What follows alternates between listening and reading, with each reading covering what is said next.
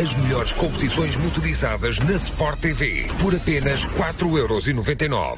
Olá a todos, bem-vindos a este grande de partida. Começa com uns minutinhos de atraso, daí o meu pedido de desculpas porque me esqueci de pagar a conta do modem, ainda por cima esqueci-me de ligar o cabo de rede ao modem uh, e pronto, só começou a funcionar agora. Bem-vindos a esta uh, nona edição do Grande Partida que uh, faz um pouco o rescaldo do que foi o fim de semana de competição, nomeadamente a Fórmula 1 e a primeira visita a Miami. Tenho comigo Sérgio Veiga, que está aqui mesmo no estúdio podcast da Sport dos podcasts da Sport TV, incluindo este grande partida.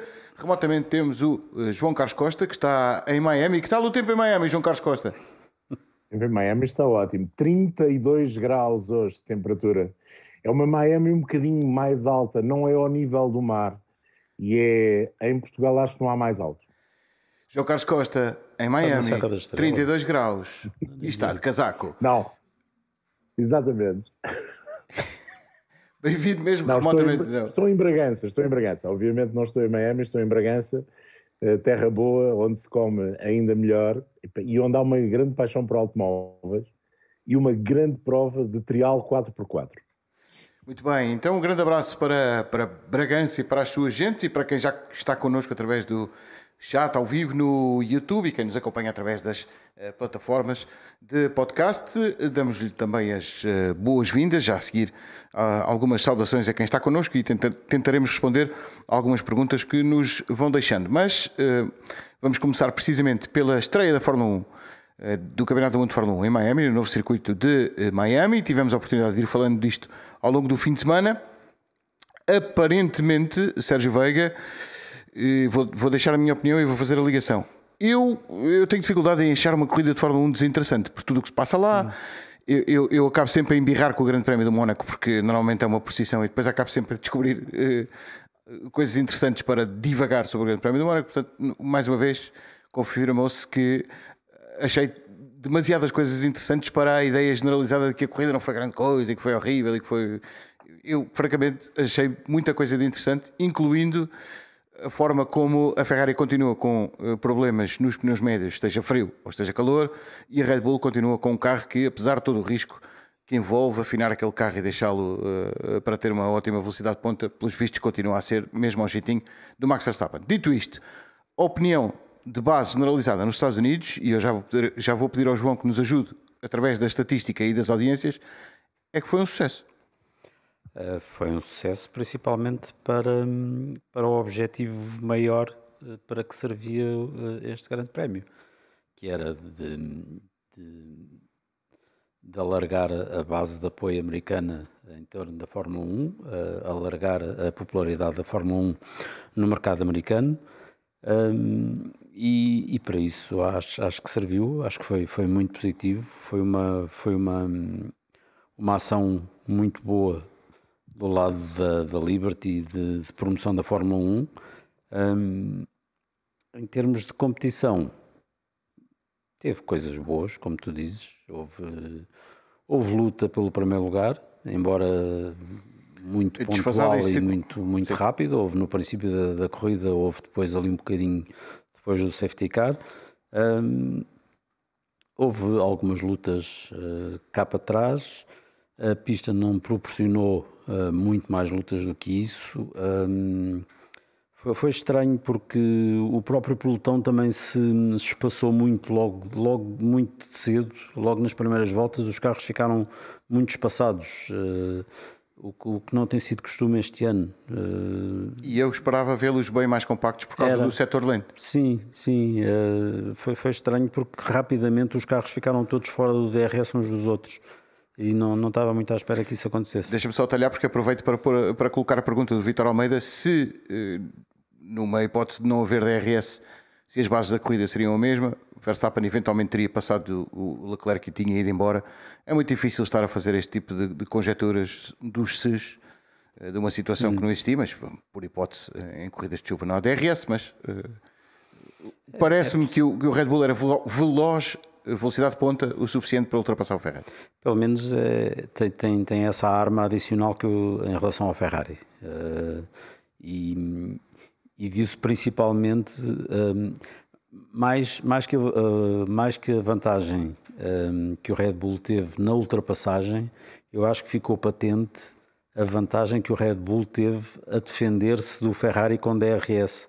A diferença de velocidade era tal que o Red Bull sem DRS conseguia defender-se de um Ferrari hum, com DRS. Exatamente.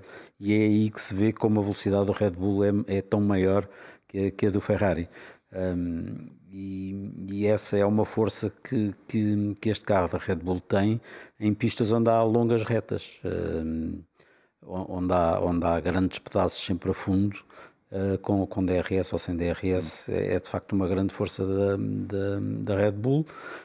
Não sei se será a sua maior força agora para a próxima prova em Barcelona, Exatamente. mas já lá iremos.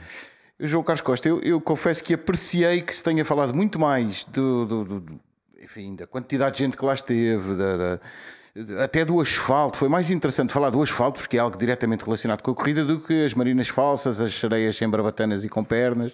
Uh, Pareceu-me tudo bastante mais interessante. Uh, qual destas, qual das partes desta opinião partilhas? Uh, partilho as duas. Uh, vou, vou, ser muito sincero. Acho que, de facto, em termos de show comercial, foi ganho, ainda que haja algumas críticas, sobretudo e o Nuno falou imediatamente nisso no, no nosso podcast, no, na Fórmula 1 na Sport TV, logo após a corrida, o Nuno que estava lá e, portanto, viveu tudo diretamente. Nós vivemos pelas notícias que iam surgindo, por algumas imagens que fomos vendo na transmissão, mas não tínhamos o ambiente, não tínhamos aquilo que é o sentir do local. E de facto o paddock foi demasiado aberto, foi demasiado aberto para aquilo que hoje em dia são os padrões da Fórmula 1. Mas se calhar também Miami serviu para termos novamente um paddock aberto. Resta saber se as equipas, os pilotos, eh, até quem trabalha, e não só eh, dentro da, da estrutura competitiva das equipas, apreciou esse facto. Mas a verdade é que houve um, um, paddock aberto. O resto foi show. Alguma coisa mais natural do que outra. Há queixas relativamente ao serviço do, da zona VIP, há queixas relativamente ao preço de alguns bilhetes, mas no conjunto geral a apreciação é muito positiva. Mas deixa-me, permite-me só que te interrompa para perguntar isto. E, foi, e havia VIPs a mais? Eu não acho que haja VIPs. Nunca há VIPs a mais, na minha opinião. Se a ideia é promover um evento, essa coisa do VIPs a mais não existe. Podemos dizer é que se calhar por haver um número alargado de VIPs, alguns deles passaram despercebidos. Mas a verdade é que toda esta gente na atualidade tem as suas redes sociais, é seguida por milhões e cada um faz o seu espetáculo mediático de redes sociais. Portanto, aquilo que nós podemos ver, digamos, na televisão é relativamente curto comparativamente àquilo que foi a exposição de facto da Fórmula 1 e do paddock da Fórmula 1 através desses personagens, gostes ou não, grandes estrelas do cinema, do desporto, os influencers, gostes ou não, de, desta maneira de estar atual eh, com as redes sociais a dominarem a propagação da notícia, a verdade é que ela é propagada assim. E nesse aspecto foi um ganho. Agora, há muitas coisas que não são boas. Eh, há, já nem vou falar do circuito, do qual eu não gosto. De facto, pareceu que tudo aquilo, a determinada altura, tinha sido feito demasiado em cima do joelho e algumas das coisas eram demasiado plástico, mesmo para aquilo que estamos habituados no universo norte-americano, que eu aprecio, mas há coisas que também não aprecio. E ali há, houve de facto essa situação. Agora, transmissão de televisão não foi boa, mas mesmo assim fez números inusitados nos Estados Unidos. Foi a segunda maior uh, transmissão em termos de share e de rating de, da história da Fórmula 1 nos Estados Unidos, só batido pelo Mónaco 2002. Eu tentei perceber porque é que no Mónaco 2002 tanta gente viu o Grande Prémio e não consegui perceber a Estava razão Estava a chover nos Estados Unidos, ficaram todos em casa. Pois, eh, ficou tudo em casa, por certo. Mas a verdade é que, sobretudo, fez 2 milhões e 600 mil pessoas durante o espaço da corrida. Verdade que deu em sinal aberto na ABC, mas 2 milhões e 600, 600 mil pessoas são muita gente, mesmo para o fenómeno americano, que tem uma massa crítica de mais de 300 milhões, e, e a transmissão da corrida fez mais de 2 milhões. Ou seja, eh, aliás, a transmissão da corrida fez mais de 2 milhões e 600 mil e o conjunto da transmissão da corrida, contando com o pré-show de 90 minutos, fez um, ehm, cerca de 2 milhões, um bocadinho acima dos 2 milhões. E, sobretudo, voltou a ganhar ao NASCAR concorrente direto naquilo que é a faixa que agora interessa em termos de audiências por causa da publicidade, que é os 18,49. E aí voltou a bater o NASCAR. E posso-vos dizer que hoje já soaram as campainhas, as campainhas de alarme em Daytona, no campo do NASCAR, porque não estão a gostar muito disto, até porque há um contrato novo para negociar no futuro. Portanto, a Fórmula 1 ganhou nesse aspecto. Ganhou no mercado americano, ganhou fãs no mercado americano, ganhou de forma mundialista com aquilo que se passou em Miami, não vos sei dizer nesta altura. Quero acreditar que sim, não tenho tanto a certeza.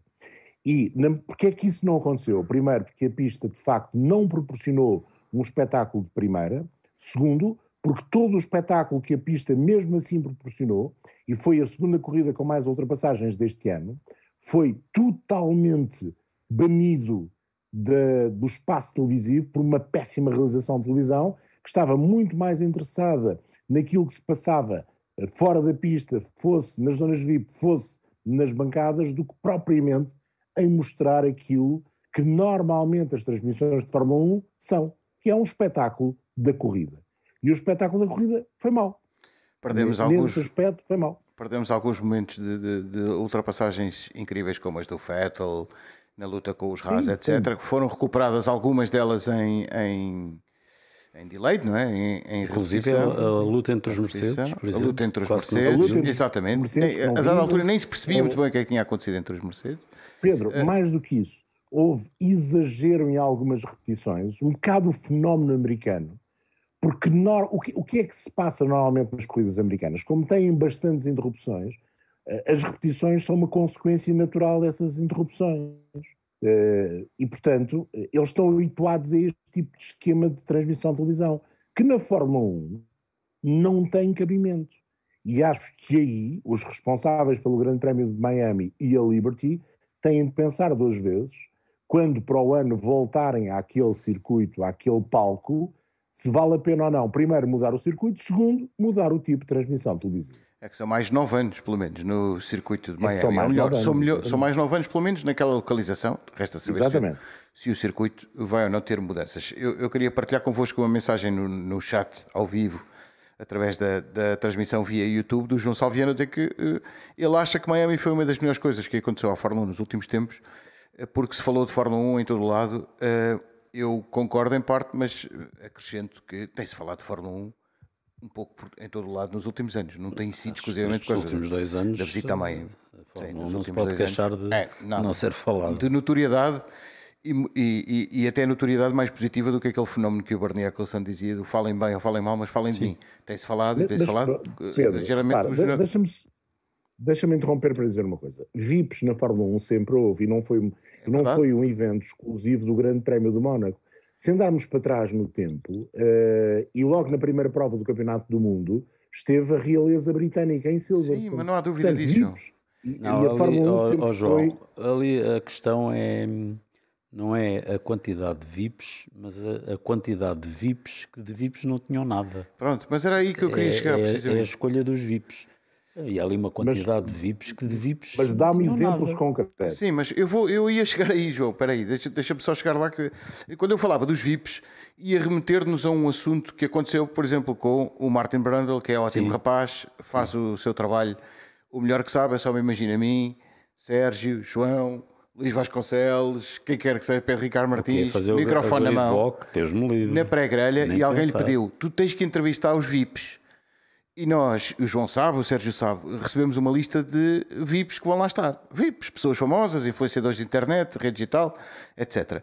Eh, eh, eu, ao- fim de 10 minutos, já não me lembrava da lista. Se visse o LeBron James, provavelmente seria relativamente fácil reconhecer. Eh, mas uma série de podcasters ou youtubers ou etc. O Martin Brundle, eh, às tantas, é apanhado numa situação em que estava à espera de entrevistar o Patrick Mahomes e apanha outro rapaz qualquer, com todo o Sim. respeito, de- será com certeza bom rapaz. Mas percebeu-se que não só o rapaz ficou desiludido, como o próprio Martin Brundle ficou desiludido por ter falhado na identificação de quem era.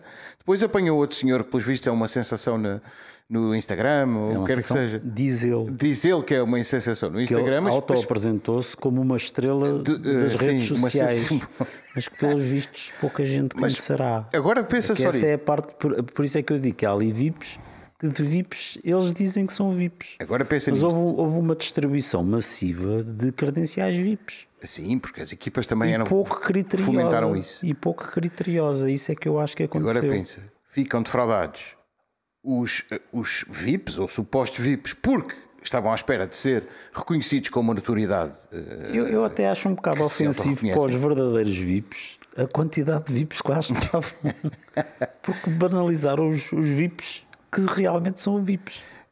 E também acaba por ser um bocadinho eh, uma desilusão para, para quem são os seguidores deste, deste imagino, deste, deste fenómeno do Instagram ou do outro miúdo que filma comboios com uma câmara na testa, eh, não, não serem reconhecidos ali à primeira, ou não terem, se calhar, a antena que teve o David Beckham, que apareceu cinco vezes na transmissão, ou não, não, não ter as irmãs Williams que passaram a correr, ou a Paris Hilton, ou seja o que for.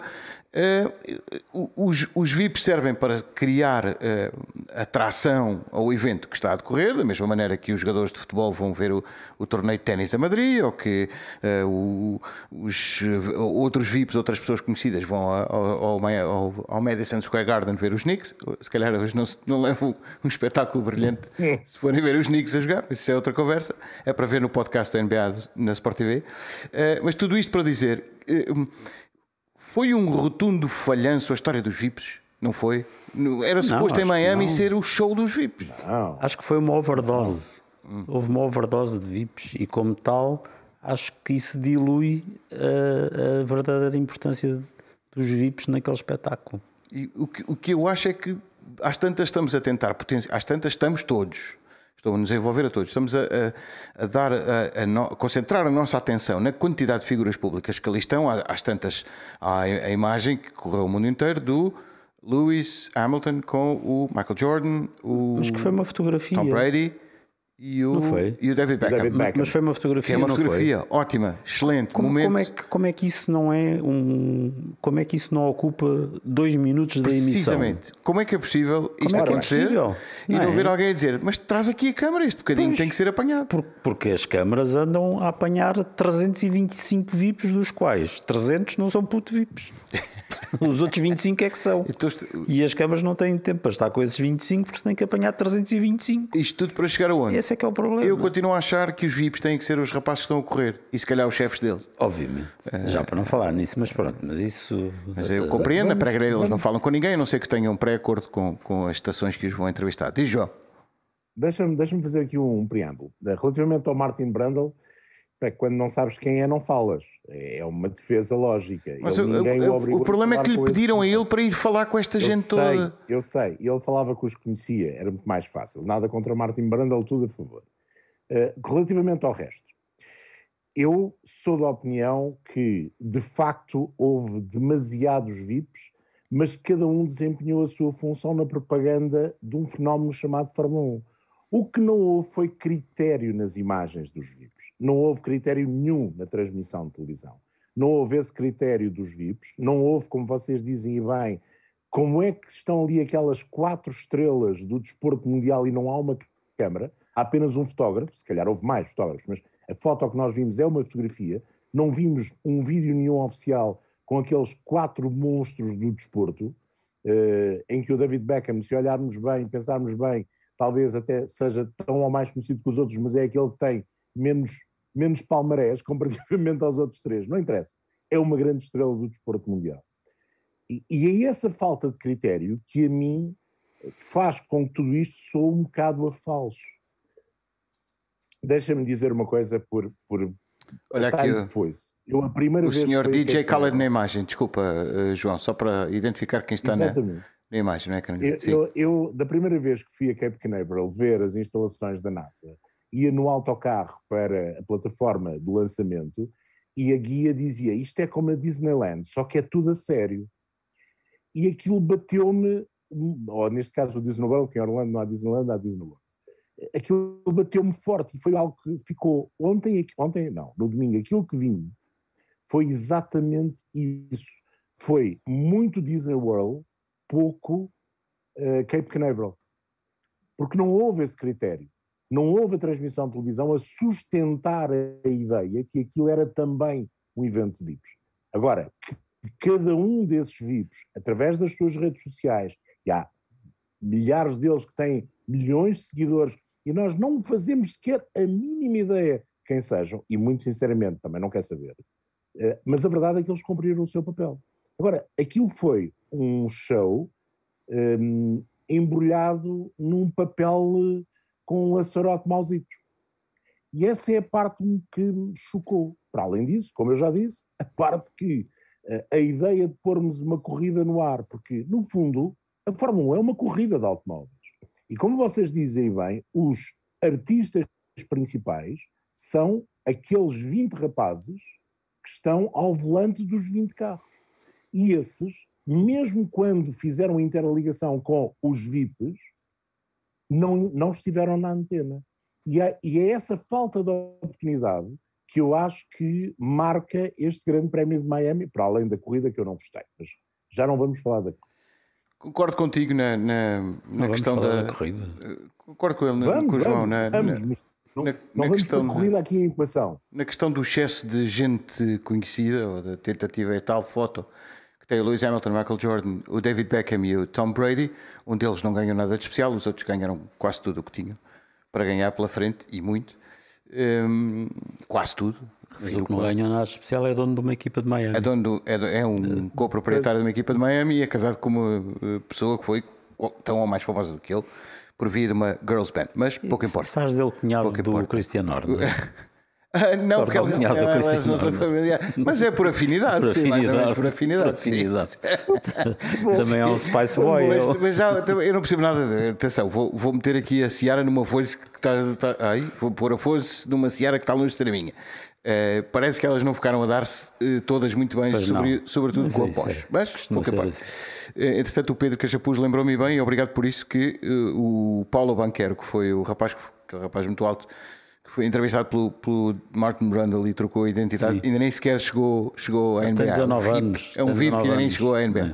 Mas, de toda a maneira, o college basketball ou futebol ou o que seja também é gigante nos Estados Unidos. Oh, é, é gigante nos Estados Unidos. Absolutamente gigante. Tomar a Fórmula 1 ou até o NASCAR ter a popularidade do futebol Lá chegaremos, lá chegaremos com mais corridas em Miami durante 10 anos. Uh, avancemos porque, uh, sobre a corrida propriamente dita, e reitero que a minha opinião é que eu acho que a corrida foi muito interessante em alguns aspectos. Queria perguntar-vos quem é que esteve muito, muito, muito bem em Miami para lá do vencedor. O vencedor esteve muito, muito bem, não há dúvida. Acho que no geral o Leclerc também esteve bem.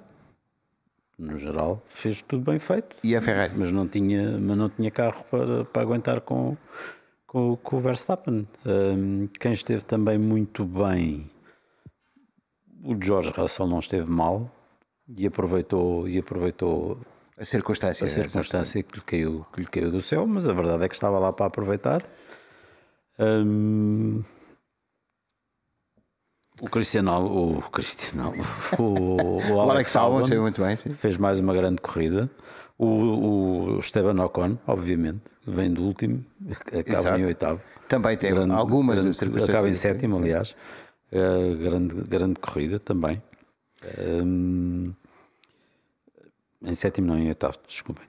Um, portanto, acho que estes são, são os que fazem, que fazem grandes corridas. Uh, o Pérez podia ter feito uma grande corrida, não tivesse aquele problema que sabemos agora que esteve, esteve à beira de abandonar o Pérez. Sim, tinha lá um sensor é um que não sensor E é. foi, foi aquelas, aquela, aquelas mensagens em código do default XPTO 5.0, não sei o quê, fez com que esse sensor fosse hum, fizessem, digamos, um bypass a esse sensor, porque quando um desses sensores se avaria, normalmente o que faz é manda uma mensagem para as coisas começarem a desligar para não para não avariarem mais é a unidade É uma espécie de reinicia a sua máquina. É, mas só que o sensor, quando, quando avaria, começa a desligar coisas para não avariar. E eles fazem um bypass ao sensor porque percebem que o problema é do sensor e não, não há nenhuma avaria no motor. E, portanto, desligam, fazem um bypass ao sensor para não haver mensagem de erro para o resto do motor e o resto do motor continuar a funcionar bem. Mas a verdade é que ele ficou com menos 25 a 30 cavalos. Um, e portanto não porque a, a, ideia da Red Bull parar quando há o safety car é muito boa e se ele tem um carro com, com, com a potência normal a Red Bull arriscava-se a fazer uma dupla. Provavelmente ele arriscou-se a fazer ali uma dupla. Então, mas deixa-me uh, inverter um pouco, ou, ou uh, virar um bocadinho a agulha e lançando a bola para o wide receiver, João Carlos Costa. A Ferrari esteve... apanha, João. A Ferrari não esteve tão bem porque com, vamos, vou pôr isto desta maneira, com duas sessões de treinos livres a mais do que o Max Verstappen e do que a Red Bull, ainda não percebeu o que se passa com os pneus médios, faça frio ou faça calor? Ferrari uh, não tinha carro para fazer melhor do que ele fez e a pole position uh, foi, foi uma espécie de bónus, ou talvez porque aquilo que a Red Bull preparou fosse mais a pensar na corrida do que propriamente a pensar na qualificação.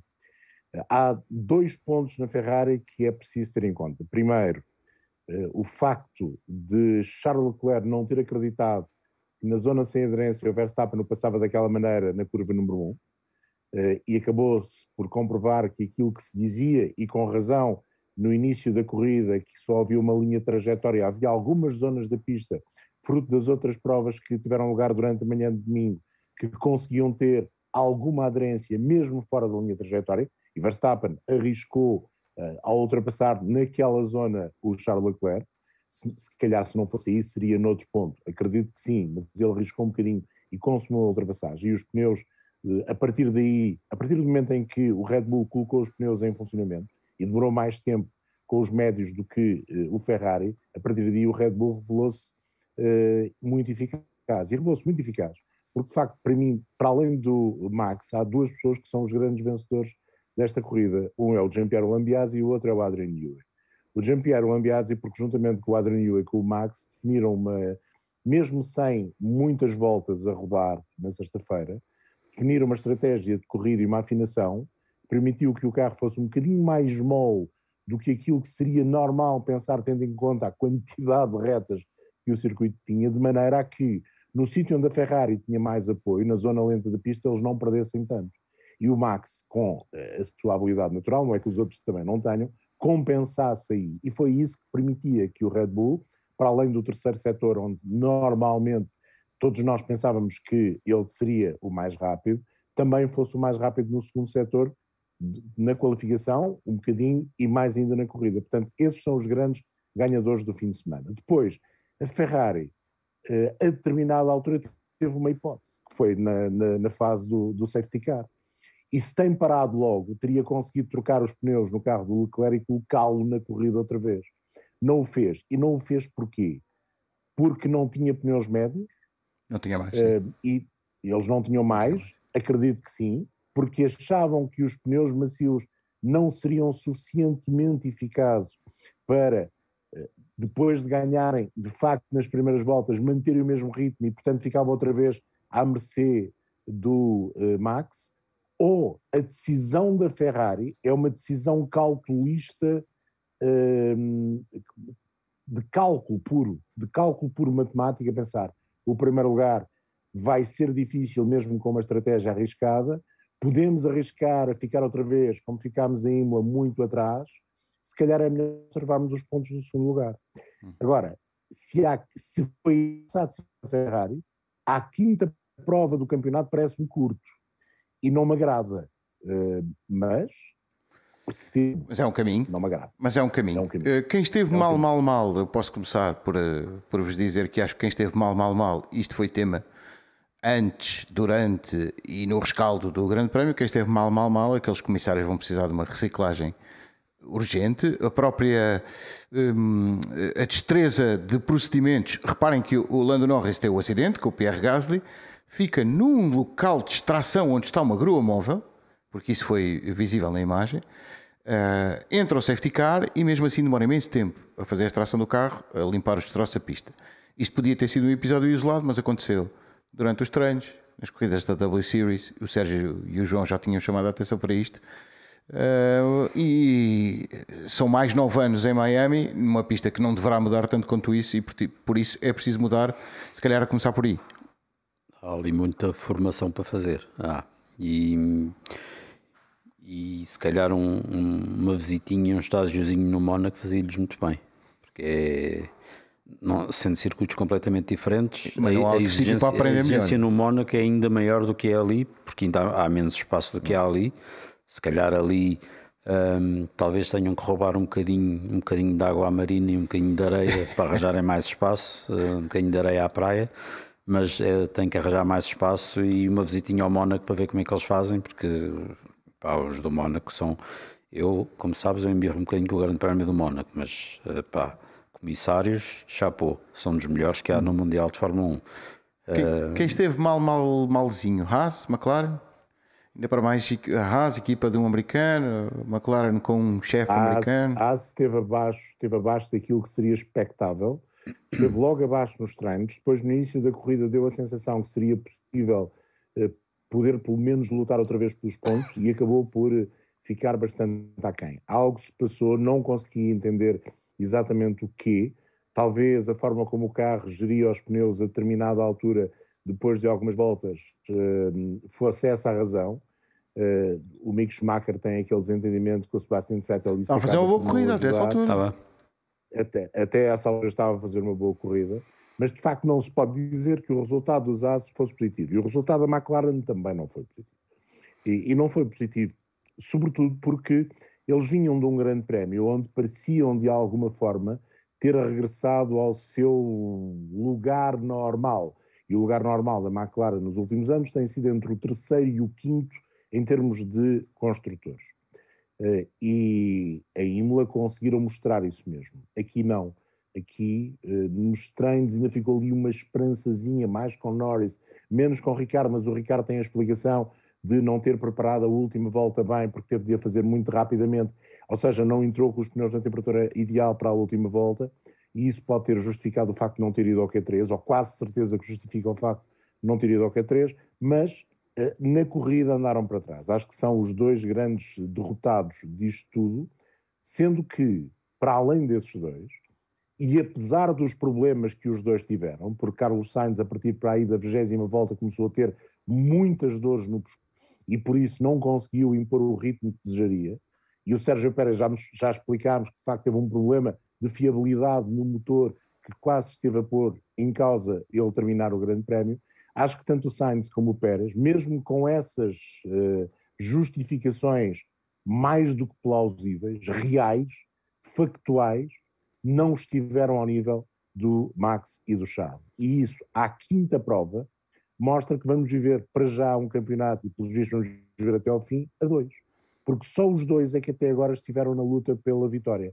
Verdade que o Sérgio Pérez liderou em Gidá e que sem aquela estratégia de corrida e as consequências da corrida até poderia ter lutado pela vitória, mas é, digamos que muito pontual para aquilo que foram os outros grandes prémios.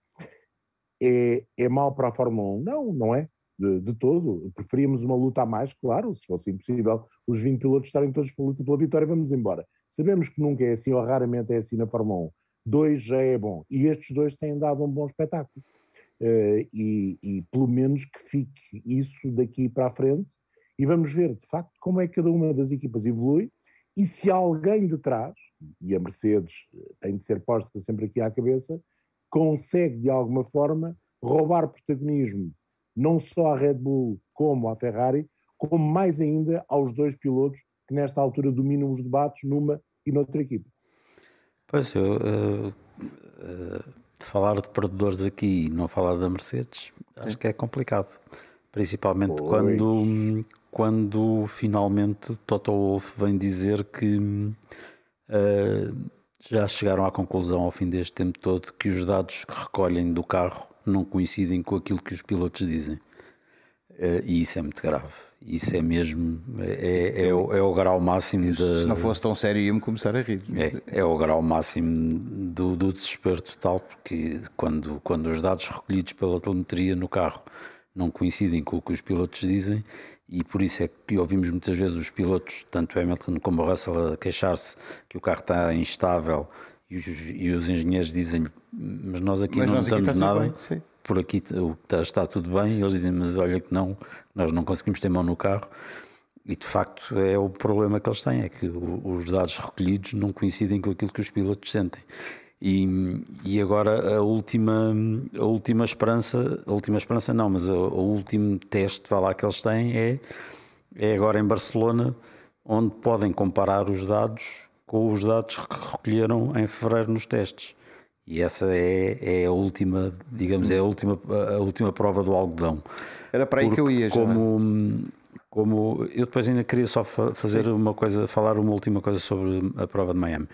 Hum, como o, o Toto Wolff já, já vai reconhecer que, que já está na altura, maio é sempre a altura em que se começa a fazer os primeiros bosses do carro do ano seguinte, uh, mas ele diz que, que não podem avançar para o projeto do próximo ano sem perceberem o que é, O que é que está mal o que, neste? é que está mal neste, não é? Corre o risco de voltar a enganar. Exatamente, exatamente. E portanto, sem perceberem o que é que está mal neste, é muito complicado avançarem para o, para o carro do próximo ano. Mas ia-te pedir para concluir sobre Miami, porque eu preciso Sobre Miami, para Barcelona. pois, muito rápido. Hum, foi, foi fisicamente a corrida mais dura É do ano. Foi uma corrida violentíssima uh, e, e- e- a umidade não estava extremamente elevada. Os pilotos chegaram todos ao fim num estado deplorável. Viu-se o Max, vi- o Max sentado no buggy já não parecia que não. Sim. O, Tinha sido atropelado, o, o. Verstappen diz que calcula que deve ter perdido à volta de 3 quilos naquela corrida. Uh, nós tr- trocámos mensagens com o Nuno e o Nuno confidenciou-nos que o, que o Lance Stroll, que é um piloto que normalmente nem perde muito, muito peso, porque acho que tem, tem uma boa- forte retenção de líquidos, mas que perdeu o quilo e meio nessa corrida e não sendo dos pilotos que normalmente perde peso, perdeu o quilo e meio, mas o Verstappen diz que deve ter perdido à volta de 3 quilos. Mas eu vi, por exemplo, o, o, o Daniel Ricardo no final da corrida a prestar declarações, estava com ar doente e Estava cadavérico, doente, sim, sim. estava, estava a morrer e, e, e a dizer não dizia coisa com coisa, ele normalmente também não diz coisa, não é, não é não, não dizer coisa com coisa, mas se não, não, é, não é isso. Se repararem, ele a falar, ele raramente termina uma frase. É, é, é, é muito difícil fazer aquelas entrevistas de Daniel Ricardo porque ele raramente termina uma E frase. mistura as ideias todas Ele e baralha Fala, fala, vai, vai, vai com a frase, chega ali quase a- ao fim e de repente começa outra frase. E é muito. Mas, mas ele próprio, às tantas, dizia: Eu já não sei o que é que estou a dizer. o Alex Albon estava esgotado e também, e, e também às tantas, dizia: Epá, Eu não sei bem o que é que estou aqui a dizer. Isso foi de estar até tarde a pintar estavam- o cabelo. Estavam completamente esgotados. A por falar nisso, a equipa Williams vai ter É que verdade. pintar o vai ter que cabelo de pintar o vermelho. cabelo de vermelho. Era uma aposta. Exato. Exatamente, brincadeira. tudo vermelho. Tudo Mas vermelho. olhem, eh, tenho, tenho aqui uma série de recados que não posso esquecer. eh, não, não posso esquecer de mandar cumprimentos a quem está, tem estado sempre connosco ao longo destes dias, na, na- naquela ideia que nós dissemos que queríamos criar esta verdadeira comunidade. Eh, pessoas que têm estado sempre connosco, o Luís Cordeiro, Jorge Santos, o Sara Rodrigues, que tem imensa piada, Vasco Moura, Tiago Peixoto. Um abraço especial para o João Pardal e para o Nuno Castro Marques, do, do departamento da Shop do, do SAI, Joana Moreno e Clara Oliveira, que se estrearam nos comentários da W Series e, E mais bem, uma vez, e e foi bestial. E, E estamos bem, aqui gostei muito.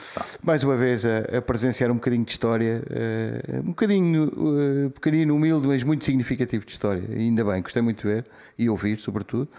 José Tiago Neves, JP Almeida, Cátia Silva, David Lavareda, deixa muita gente. Eu vou-me esquecer, são 80 mil pessoas nesta interação desta grande comunidade que é o F1 na Sport TV. Obrigado a Então, todos. mas, mas diz o nome delas nós esperamos.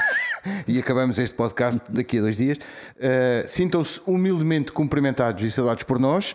Tenho mais recados, mas não quero deixar de avançar, porque vamos para Barcelona, uma pista que toda a gente conhece, uma pista onde vai ser possível comparar verdadeiramente o trabalho de evolução que foi feito entre os primeiros testes em fevereiro, estavam Freio dos Diabos, e agora o, o mês de maio. E João Carlos Costa, finalmente, o Eduardo Freitas.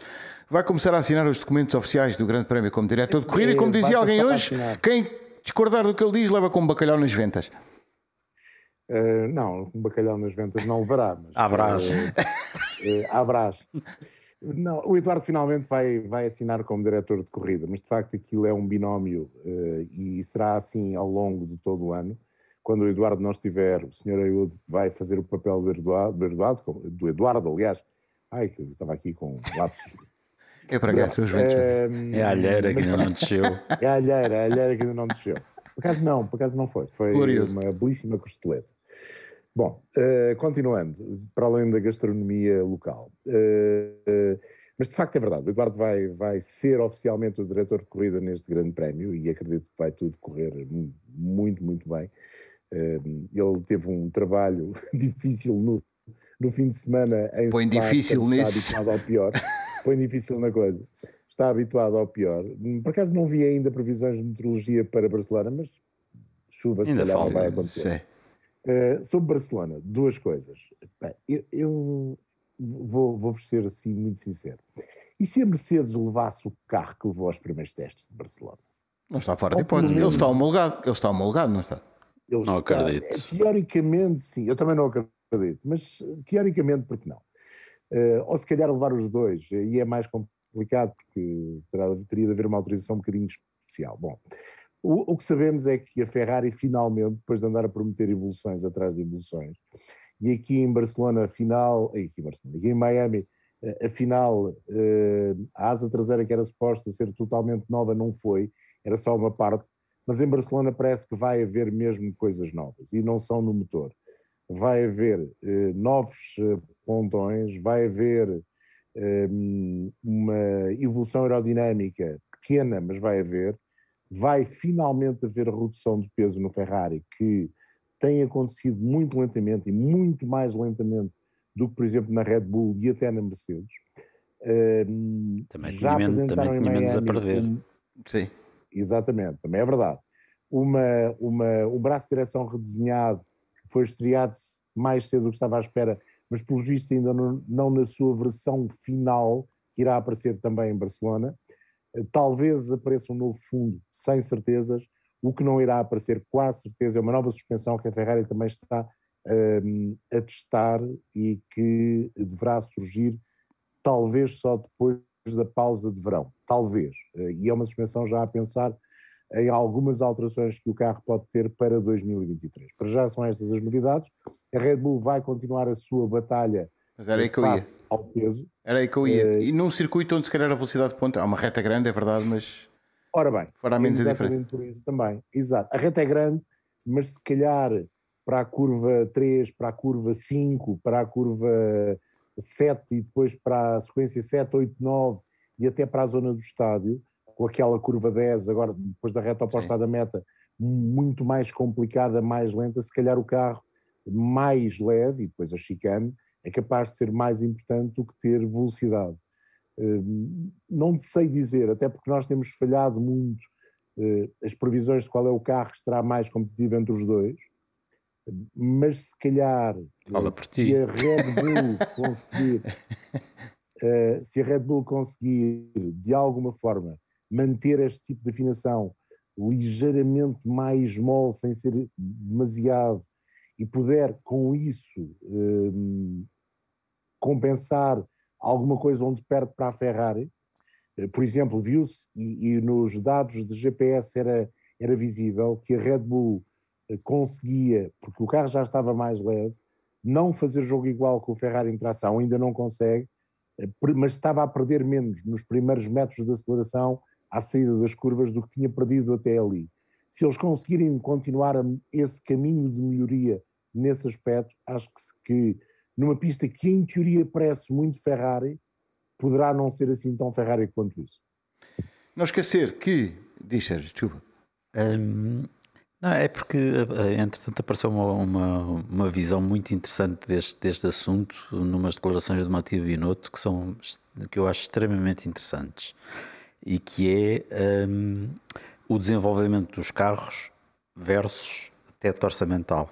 É e eu acho que é. isto, isto é, é um ponto extremamente importante, que é a Red Bull tem vindo a evoluir, a desenvolver o, o RB18 desde, desde Barcelona, o Bahrein apareceu com um conjunto de pontões novos, todas as provas têm trazido peças e peças novas, e novas. Sacos a Ferrari, dinheiro, sacos com dinheiro. A Ferrari são coisas, tem, tem trazido coisas pequeninas. Este carro não é muito, muito diferente, não é radicalmente diferente do que aquele que apareceu em Barcelona. Sim.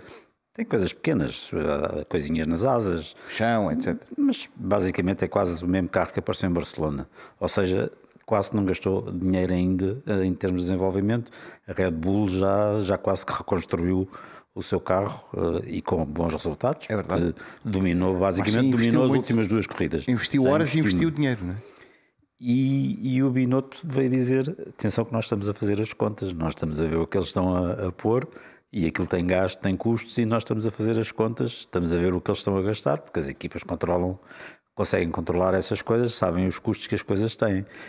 E portanto, hum, nós sabemos mais ou menos quanto é que eles já gastaram. E nós sabemos quanto é que nós já gastámos. E eles já gastaram muito para trazer o carro até aqui. Agora vamos nós começar a gastar.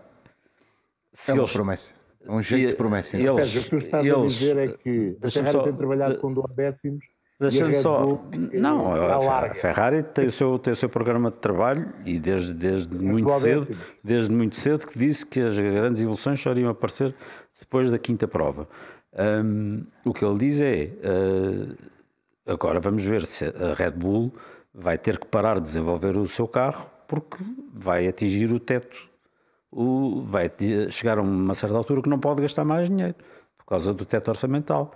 Se eles continuarem a desenvolver o carro a partir daí, nós temos que perceber onde é que eles vão buscar o dinheiro. Sim. Como é que eles têm dinheiro Estão para continuar a regras. Deixa-me só dizer uma coisa meio uh... brincar, meio a sério. Pela, alguma vez na vida havia de ser a equipa italiana a ter as contas certas e a equipa inglesa a ter as contas meio contabilidade fantasiosa. Alguma Veremos. vez havia de acontecer. Não, não para já ninguém tem contabilidade brincar, já, obviamente, fantasiosa. Para, para, já está tudo. Agora, mas, mas isto faz sentido, não é? Uh, faz todo sentido. As equipas podem desenvolver o carro até certo ponto. A partir de certo ponto já não podem desenvolver hum. mais se as coisas, se as regras forem cumpridas.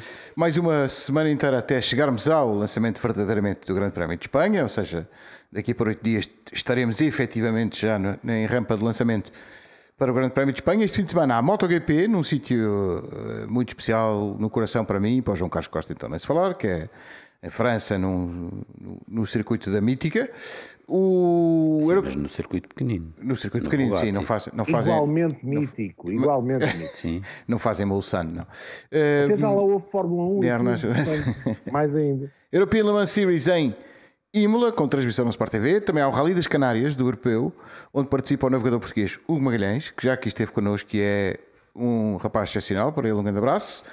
Uh, mais lembretes, uh, estamos de saída, o grande partida fica por aqui, mais uma vez o pedido de desculpas por não termos entrado a horas porque eu pisei o cabo do modem, uh, já está resolvido. E não esquecer, atualizar a app da Sport TV e participar no jogo que é uma espécie de fantasy sobre a Fórmula 1, que é o Preditor. Preditor. Como é que isto se diz? Alguém que me ajude? É melhor acabar. Eu não sei dizer isto, é o Preditor. Vocês sabem? Não. Preditor é, é bonito. Eu já fiz um só para mim, que é para ganhar. Isso parece o nome de dinossauro. Sim, senhor, vai ser o, o, dinossauro na app da Sport TV. Não esqueçam de jogar e eh, voltamos a encontrar-nos na próxima semana. Um abraço. Obrigado, João. Obrigado, Sérgio. Vemos na obrigado. próxima semana. Deus.